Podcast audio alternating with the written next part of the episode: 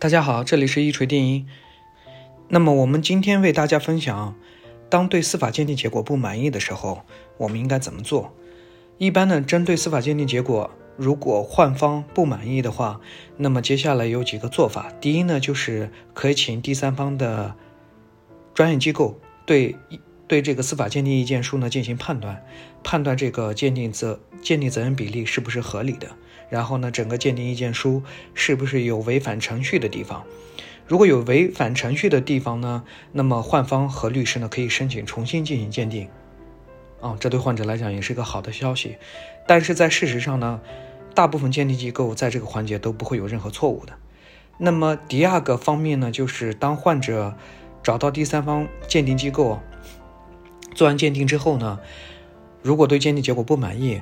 但是呢，如果患方和律师在发现鉴定意见报告中呢，有很多诊疗过错的描述都不够清晰、不够全面，那么在这种情况下是可以通过质证鉴定人这个做法来去争取法院重新考虑做鉴定。那么这样对患者来讲也可以争取到重新做鉴定的机会。但是呢，在实操的过程中呢，这种可能性相对比较小一点。所以对患者而言的话，我们还是经常建议呢，一定要把工作要做到前面。那么就是一定要是在司法鉴定听证会之前呢，就做好充足的准备，不要等到鉴定结论出来之后呢，再想怎么样去弥补。因为在这个时候呢，其实患者就是特别被动了。